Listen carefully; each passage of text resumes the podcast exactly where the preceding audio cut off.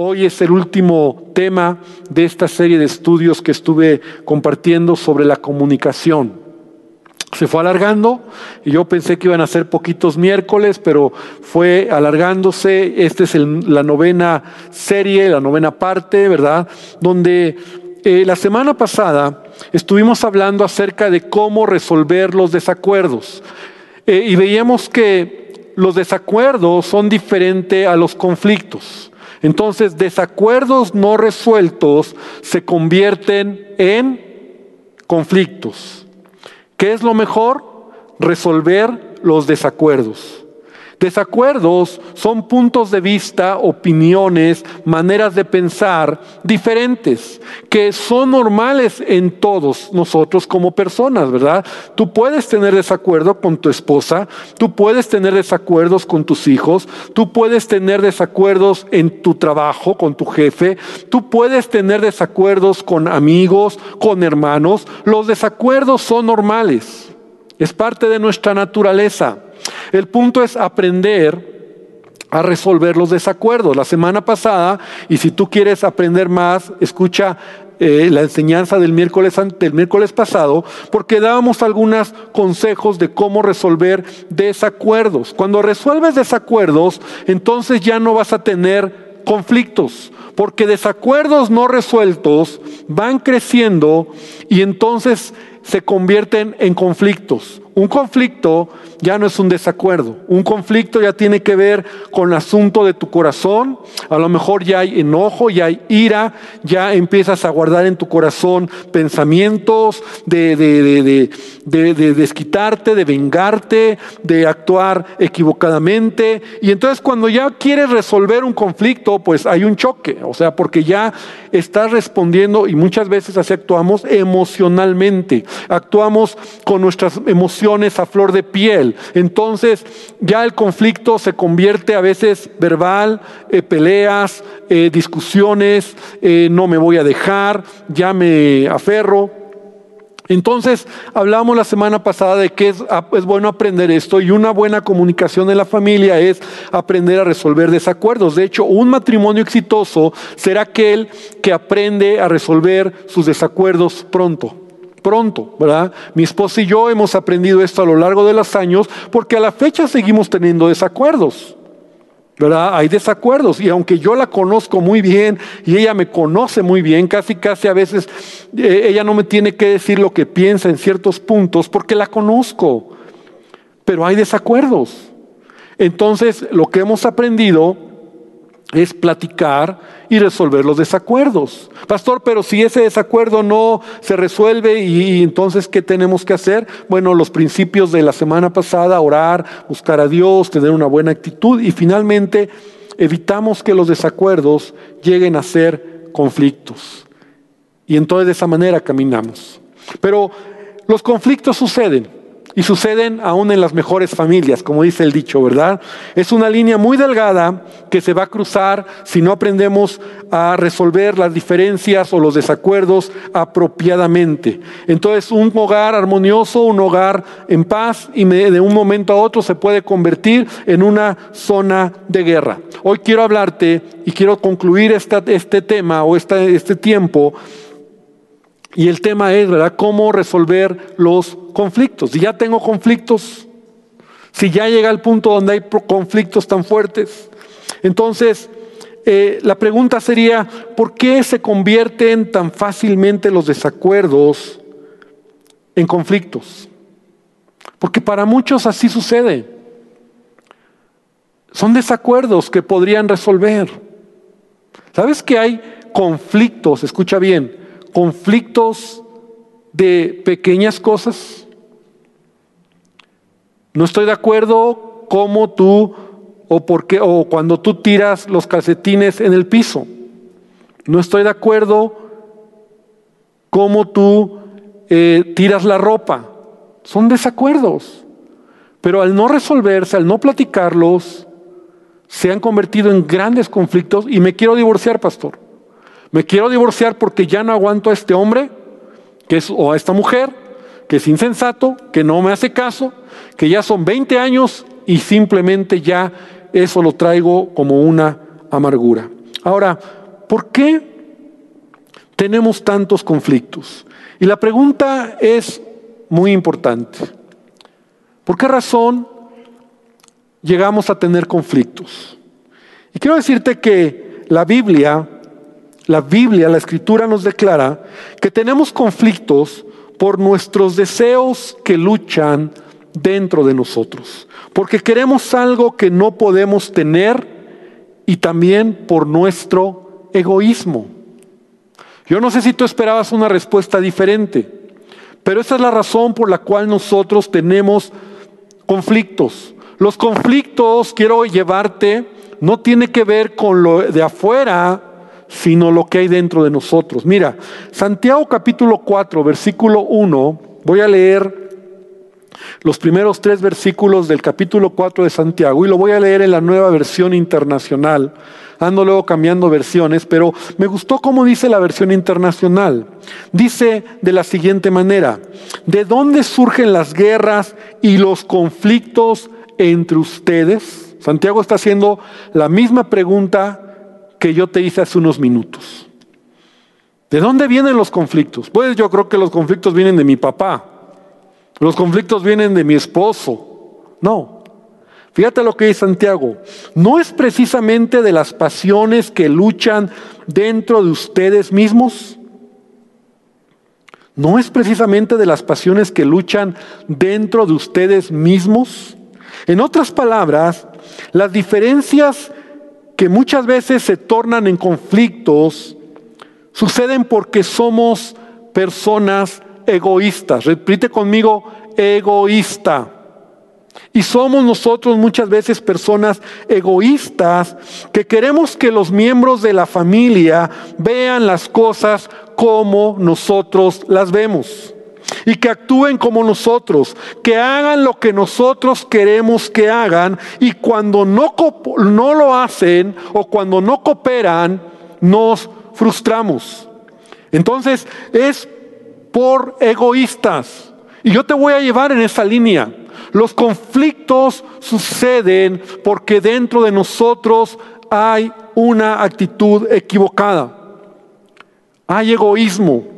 Cuando en nuestra vida hay egoísmo, te digo, muchas veces nosotros estamos queriendo imponer y cuando a veces nosotros eh, eh, eh, vemos que ya ahí está ese problema, ese conflicto, respondemos con ofensas, respondemos con agresiones, enojados queremos forzar a, los miembros de nuestra familia, les gritamos, los sermoneamos, ya se sube de tono, los herimos con nuestras palabras, o puede haber hasta golpes, ¿verdad? En los conflictos.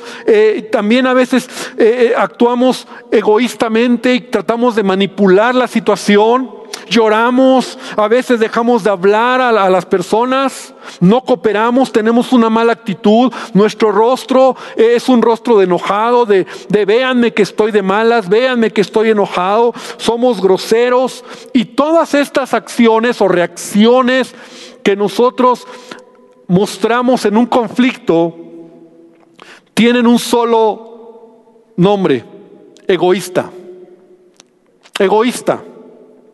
Santiago lo resume de una manera directa, como dice el pastor Omar Herrera, sin anestesia, directo.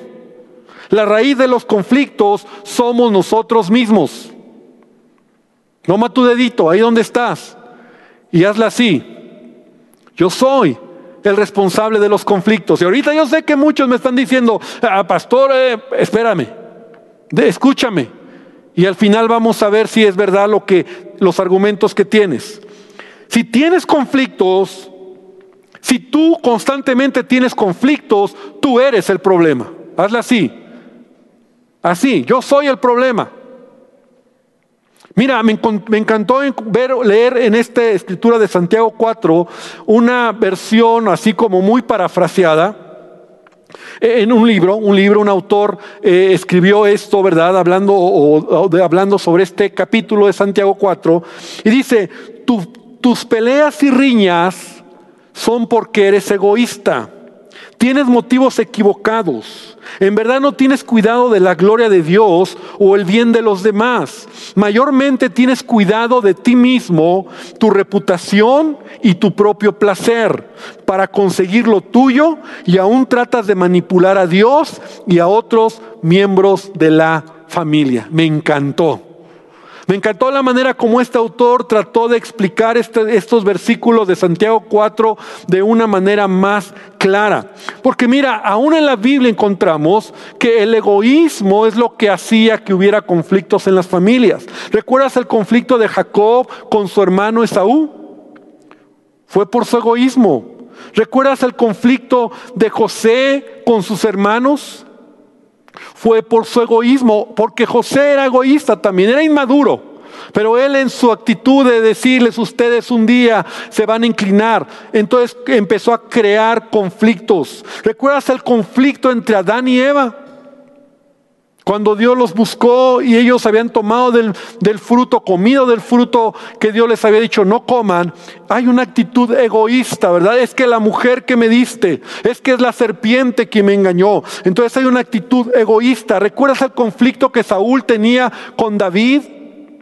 Por años.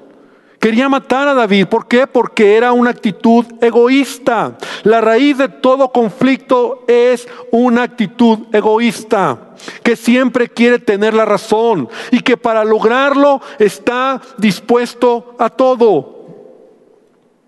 Así que quiero que quede muy claro, amado hermano. Los conflictos están ahí por causa mía. Yo soy responsable de esos conflictos. Pastor es que yo no, si usted de verdad le, le prometo por Dios que yo no hago conflictos. Es mi esposo, es mi esposa. Te voy a enseñar más adelante cómo responder o cómo reaccionar si verdaderamente tú no eres responsable. Pero la Biblia solamente, y entre paréntesis lo quiero decir, nos enseña que vamos a tener a veces conflictos por causa de la justicia. O sea, en otras palabras, cuando tú vas a tener conflictos por el hecho de ser cristiano. Es decir, cuando eh, tus conflictos son porque eres creyente, porque no eres como los demás, ni participas en lo que ellos hacen, porque hablas la verdad, aunque a veces parezca una locura o anticuado. Y la Biblia me enseña que yo puedo pasar en este mundo esos conflictos. Ahora, son los únicos conflictos, llamémosle así, que me son permitidos, de hecho Santiago lo dice de esta manera, ¿verdad? Que cuando nosotros seamos vituperados por causa de Cristo, nos sintamos bendecidos. Mira, Jesús lo dijo de esta manera en Mateo capítulo 5, versículo 10. Bienaventurados los que padecen persecución por causa de la justicia porque de ellos es el reino de los cielos. Bienaventurados sois cuando por mi causa, por la causa de Cristo, os vituperen y os persigan y digan toda clase de mal contra vosotros mintiendo. Si hay, hay un camino que tú y yo vamos a pasar en la vida donde vamos a enfrentarnos en conflictos por causa del Evangelio. ¿Recuerdas a Juan el Bautista? Juan el Bautista que fue encarcelado y finalmente le cortaron la cabeza por decirle a Herodes que estaba mal tener como mujer a la esposa de su hermano. Ahora, Juan el Bautista era un profeta, era de un temperamento y de un carácter y como profeta era muy directo, pero no todos somos Juan el Bautista, ¿verdad? Entonces, pero Juan el Bautista, por causa de la justicia, por causa de hablar la verdad, lo mataron. Muchos creyentes por causa de ser cristianos, por causa de, decir yo conozco a Jesús, yo no voy a pecar, entonces hay injusticia. Yo conozco muchos casos. Creyentes que a lo mejor hasta los han corrido de su trabajo. Yo recuerdo, tengo en mente a un amigo que cuando aceptó a Cristo yo tendría unos 20 años y recuerdo que este amigo, que era igual como de mi edad, acepta a Cristo y por aceptar a Cristo sus papás lo corrieron de la casa. Y eran la clase de padres que le dijeron, si tú vas a ser cristiano, para mí estás muerto, vete de la casa, no te queremos aquí. Y él padeció por causa de la justicia. Y me acuerdo que él se fue a vivir con su hermano, que era cristiano, su hermano mayor, que era casado y era cristiano, le, le dio eh, posada. Y al paso de los años, yo te, te estoy hablando hace 30 años, al paso de los años, su familia conoció al Señor, sus padres conocieron al Señor, pero él estuvo dispuesto a padecer de manera injusta, porque él lo único que tenía era, acabo de conocer a Jesús. Entonces nosotros a veces vamos a, a, padecer conflictos por causa del Evangelio. Eh, de hecho, eh, a veces en, los lugares donde va a haber más conflicto es en la casa, ¿no? Mira, Jesús lo dijo así en Mateo 10, 35 y 36. Porque he venido para poner en disensión al hombre contra su padre, a la hija contra su madre, a la nuera contra su suegra, y, y los enemigos del hombre serán los de su casa. Pero por favor, escúchame. Es por causa del Evangelio. Y a veces caminar con Cristo puede molestar a otros. Y es ahí donde debemos recordar las palabras de Pablo cuando él dice, en lo de que en lo que dependa de vosotros estén en paz con los hombres. Porque a veces la gente de manera injusta, ¿verdad? Eh, o por causa del Evangelio de manera, sí, de manera injusta va a crear conflictos. Conozco gente que por ser cristiano los han corrido de un trabajo. Ahora, dice la palabra que no sea que tú sufras injusticia por haber sido responsable de haber hecho cosas equivocadas. claro, porque es el otro lado de la moneda. Creyentes que, que siendo creyentes, ¿verdad? Eh, hacen cosas que los llevan a, tener conflictos y entonces van a Dios y les dicen, Señor, no me quiere, no me aman. Y como que Dios les dice, pero si tú eres el primero que has abierto la boca, has actuado mal, eres un flojo, no eres un buen cristiano. No, te estoy hablando de aquellos que, que, que realmente por ser cristiano vas a tener conflictos. Ahora, aquí eh, no, no, estoy hablando de esos creyentes que, que se la pasan condenando a otros, ¿verdad? Que están juzgando a otros, que son tan religiosos que caen gordos, ¿no? Que caen mal. Y a veces yo digo, hermano, mejor cállate, mejor ya no, ya no prediques, mejor predica con tu testimonio, con tu vida. Ya no hagas, porque a veces es que tengo conflictos en mi casa, pero los conflictos ya ni es por el Evangelio, es porque te la pasas condenando, juzgando, eh, o sea, haciendo a la gente diciéndole, te vas a ir al infierno, te va a ir mal, Dios te va a castigar. No, hermano.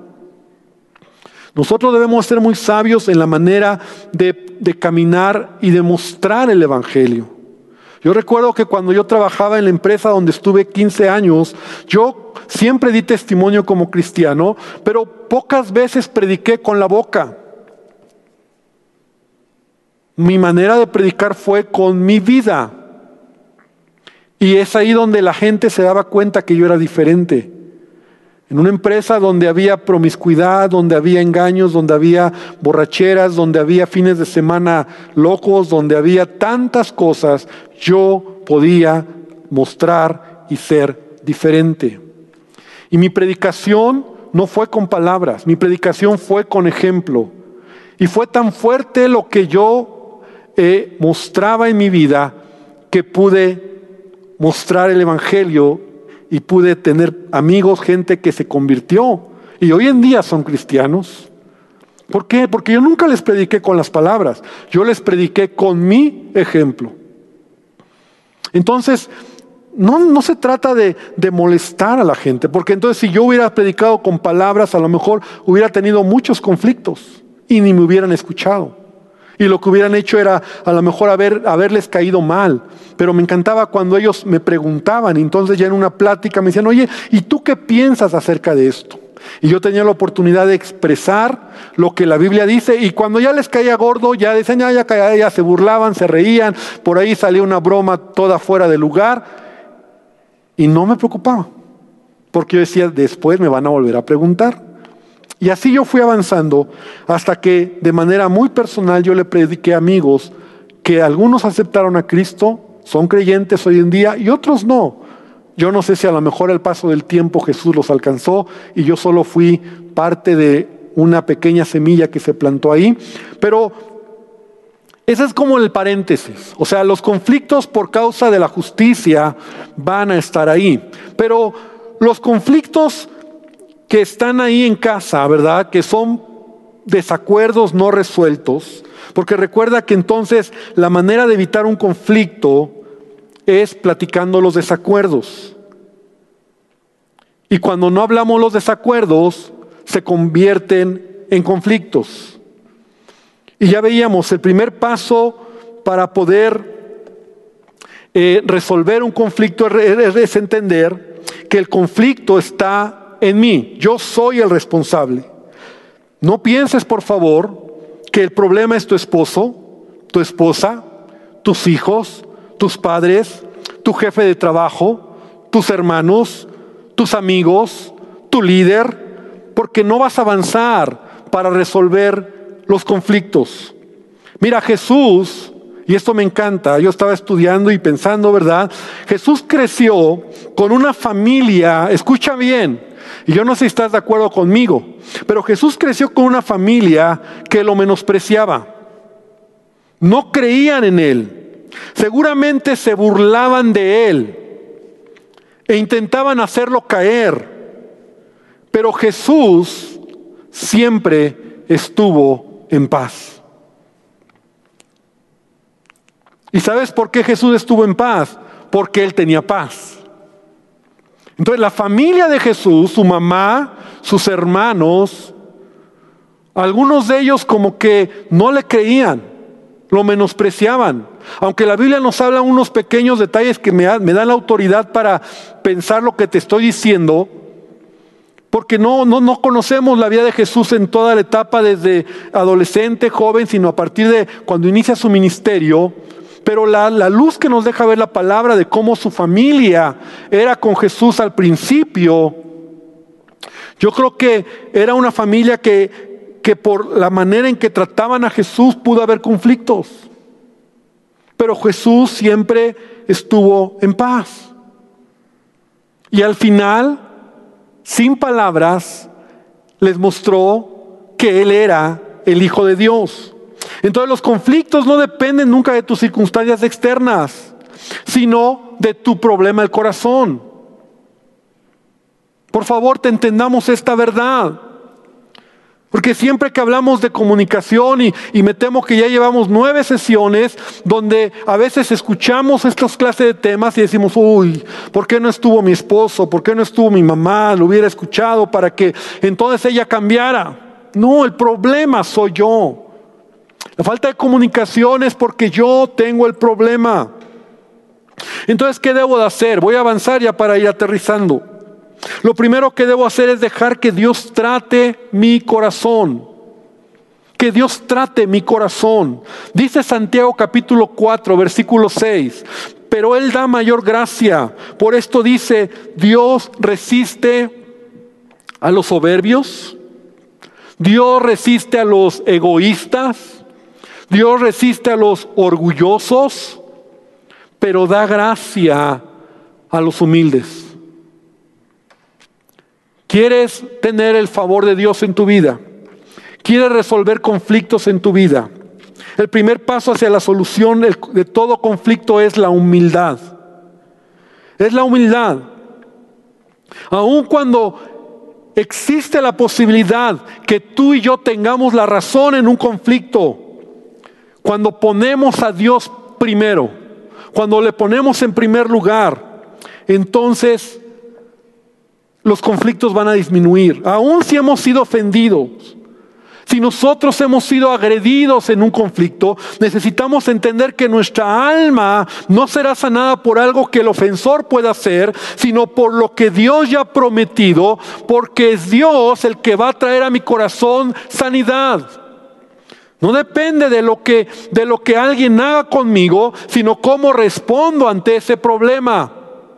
Yo debo de poner a Dios en todo lo que hago. Yo recuerdo, y esto te lo he platicado en alguna ocasión, en una ocasión yo estaba como referee, porque ese es un trabajo que hacemos los pastores y que muchas veces no se nos enseña en los seminarios, ¿verdad? Trabajo pastoral es ser referee entre hermanos. Es parte del ministerio. Te la pasas de referee, porque un hermano con otro hermano tienen problemas, porque entre ellos eh, se pusieron de acuerdo en un negocio, hicieron algún trabajo y como no quedaron bien, tiene que llegar el pastor para ayudarles a resolver su problema. Aunque el pastor no tuvo nada que ver, el pastor tiene que llegar para tratar de, armonizar, de que entonces, a ver hermano, cuánto debes, cuánto das, cuánto pagas, a ver, es el referee. Entonces, yo estaba en una ocasión en un conflicto que había entre dos hermanos.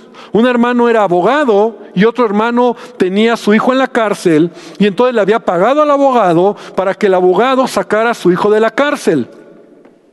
Pero resulta que por razones legales el abogado hizo todo lo que pudo, según él, ¿verdad? Yo no sé, pero él dijo que sí. Y finalmente eh, no lo pudo sacar, pero el hermano le había pagado al abogado. Entonces ahora el hermano le está diciendo al abogado, como mi hijo no salió de la cárcel, ahora devuélveme el dinero. o sea, porque no me cumpliste lo que prometiste. Y el abogado decía, pero es que no fue mi culpa. O sea, tu hijo lo que hizo, no hay manera de sacarlo. Y ahí estaban trenzados en la bronca. Entonces yo estoy ahí entre los dos, de referee, ¿no? Y llegó un momento donde la, plática se convirtió en, pleito, ya, ya, ya era de ponerse al tiro. Y entonces el papá del chavo se le pone al tiro al, abogado como para quererlo golpear. Entonces yo me asusté, ¿no? Yo me asusté y entonces yo, yo grité y les dije, a ver hermanos, así les dije, a ver hermanos, este asunto lo debemos resolver como Dios manda. Eso dije. Y entonces el papá del joven me voltea y me grita y me dice, no meta a Dios en este lugar. Así me dijo, no meta a Dios en este lugar porque Dios no tiene que ver aquí. Él me va a resolver y otra vez se puso al tiro para quererlo golpear. Lo que me impactó fue esto. Cuando este señor, este hermano, hermano, primo, dijo, no meta a Dios, no meta a Dios. Todo conflicto debe de ser resuelto o va a ser resuelto cuando pongo a Dios en mi vida, cuando me humillo delante de Dios, cuando yo reconozco que necesito de Dios, cuando mi energía, mi energía, escucha bien, la, la uso o la consumo no en demostrar que yo tengo la razón, sino en glorificar a Dios procurando una pronta reconciliación. Es cuando yo tengo una humildad que me va a ayudar a someter y a rendir mi punto de vista y, y, derivado de la voluntad de Dios, de buscar a Dios, yo puedo entonces dejar que Él transforme mi vida. Porque desde el momento en que yo decido poner mi confianza en Dios, humillarme bajo la poderosa mano de Dios. Cuando yo digo sí tengo un conflicto, pero mi preocupación no es no es ganar. Mi preocupación es que esto que estoy pasando se convierta en una oportunidad para crecer, una oportunidad para humillarme delante de Dios y para que realmente Él tome el control en mi vida. La realidad es que a veces como cristianos, me duele decirlo, tenemos conflictos porque no hemos dejado que Él sea el Señor, el amo, el dueño, el jefe de nuestra vida. Porque Él, si pudiera decirlo audiblemente, Él diría, cállate, estate quieto, aprende de mí, acepta el agravio, perdona. Y no lo queremos hacer. Pero cuando estamos dejando que Él sea, si dejamos que Él sea el dueño de mi vida y me humillo bajo la poderosa mano de Dios, como dice aquí Santiago, Él da gracia a los humildes. Él da gracia a los humildes. Santiago 4, 6. Por eso debemos de someternos al Señor. Y en segundo lugar, hermano, primero es someterme a Dios, humillarme delante de Él. Segundo lugar, debo de revisar mi corazón para identificar por qué, por qué soy así. ¿Por qué soy así? Repita conmigo, ¿por qué soy así? Y si tenemos conflictos o desacuerdos que escalan tan rápido para hacer conflictos, debo de preguntarme por qué soy así. ¿Será que soy egoísta? ¿Que quiero las cosas a mi manera? ¿Que, que cuando quiero algo, incluso mis motivaciones no pretenden glorificar a Dios, sino a mi persona? ¿Será que tengo envidia? ¿Será que no, no he aprendido a someter mis emociones a Dios? Porque no leo mi Biblia, porque tengo pensamientos carnales. Y si con honestidad identifico que, que yo soy el problema, si con honestidad reconozco que, que, a lo mejor en mí hay egoísmo, en mí hay, hay enojo, hay, hay orgullo, si honestamente yo reconozco que el problema de la comunicación no está en mi cónyuge o en mis hijos, sino en mí. Si en verdad yo reconozco que Jesús tiene que hacer algo en mi vida y yo me humillo, me someto, le pido a Dios que me cambie, entonces voy a tener una gran oportunidad porque te quiero decir algo, hermano, esta serie de enseñanzas sobre la comunicación ha tenido el propósito de que tú y yo trabajemos. No es para el hermano que no está. Es para que tú y yo podamos identificar en dónde estamos fallando. Y como yo soy el responsable, entonces yo quiero trabajar. Y si a lo mejor mi comunicación ha sido cortada, a lo mejor en mi relación con mi esposa o mis hijos o en el trabajo con los hermanos o amigos, la comunicación está cortada. Entonces yo debo de pedirle a Dios que Él me ayude. Y te voy a decir algo, tenemos grandes oportunidades para poder cambiar. Tenemos grandes oportunidades para dejar que Jesús se desarrolle en nuestra vida. Entonces tienes una oportunidad para comunicarte correctamente. Tienes una oportunidad, hermano, para comunicarte correctamente. Dice la palabra de Dios, Santiago 1, 19 y 20, en la nueva versión internacional. Todas deben de estar listos para escuchar, ser lentos para hablar y para enojarse. Pues la ira humana no produce la vida justa que Dios quiere. Entonces Dios tiene o Dios quiere darte una oportunidad para que tú puedas trabajar en la comunicación. Yo quiero invitarte esta tarde para que podamos hoy terminar, para que hoy podamos reconocer que Él es la razón de todo y tú y yo tenemos que cambiar. Todo esto se resume, toda esta enseñanza, yo soy el que tengo que cambiar. Yo soy el que debo de cambiar mis actitudes. Yo no conozco la familia que Dios te ha dado. Yo no conozco la gente con la que tú te relacionas y yo no conozco qué tan quebrada puede estar la comunicación en tu hogar, en tu casa, pero yo sí entiendo lo que la palabra de Dios me enseña. Y cuando yo cambio, todo cambia. Cuando yo cambio, las cosas las empiezo a ver de manera diferente. Y yo quiero invitarte esta tarde para que terminemos orando y pidiendo a Dios que Él bendiga esta palabra. Y que entonces podamos trabajar cada sesión que te animo a que vuelvas a escucharlas, o si no has escuchado alguna, las escuches. Cada sesión siempre terminé dando consejos como prácticos, cómo corregir nuestro lenguaje, nuestra manera de comunicarnos. Y que al final quiero terminar orando y oro para que nuestras familias, nuestros hogares y tú y yo podamos tener buena comunicación con la gente que amamos. Señor, esta tarde te damos gracias por tu presencia. Te damos gracias, Señor, por la oportunidad de abrir tu palabra y de aprender de ella. Porque tú eres nuestro mayor ejemplo, Jesús. Porque tú te hiciste hombre en un mundo tan imperfecto, en un mundo tan eh, con tantos conflictos.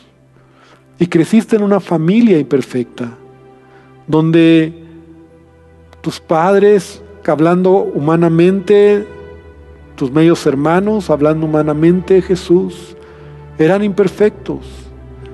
Y seguramente ellos provocaban o querían provocar conflictos, pero tu palabra nos enseña cómo tú siempre estuviste en paz, porque tenías una paz interna. Y Señor, no hemos elegido la familia donde estamos, no hemos elegido los padres que tenemos, los hermanos que tenemos, pero Dios, lo que sí podemos elegir es cómo respondemos ante los problemas. Lo que sí podemos elegir es tener una buena comunicación en familia. Lo que sí podemos elegir es tener un hogar sano, una familia sana. Evitar que, que la falta de comunicación quiebre esas líneas, esa comunicación o esa, esa manera de hablar que, que, que se puede romper y que en un momento dado podemos hablar de temas de, de separación, de divorcio, de irse de la casa por no haber comunicado correctamente. Te pido que bendigas a tu iglesia, que aún en este tiempo que hemos aprendido a estar en casa, podamos también haber aprendido a tener una mejor comunicación, con amor, con misericordia, con perdón, guardando nuestras palabras, nuestra manera de expresarnos sin palabras, con palabras, si hablamos mucho, si hablamos poco, que en todo te podamos honrar. Y gracias por este tiempo, te pido que tú nos sigas bendiciendo, te pido también esta noche que bendigas nuestras ofrendas, nuestros diezmos, al dador alegre, Padre. Señor, que podamos dar con alegría y dar porque tú nos has dado. Y en la medida en que tú nos das, Señor, no más, no menos, sino en esa medida, con un corazón agradecido y generoso, porque la manera de recibir siempre es dando. Por eso tu palabra dice, dad y se os dará. Bendice a tu iglesia y gracias te damos por todo. En el nombre de Jesús. Amén y amén.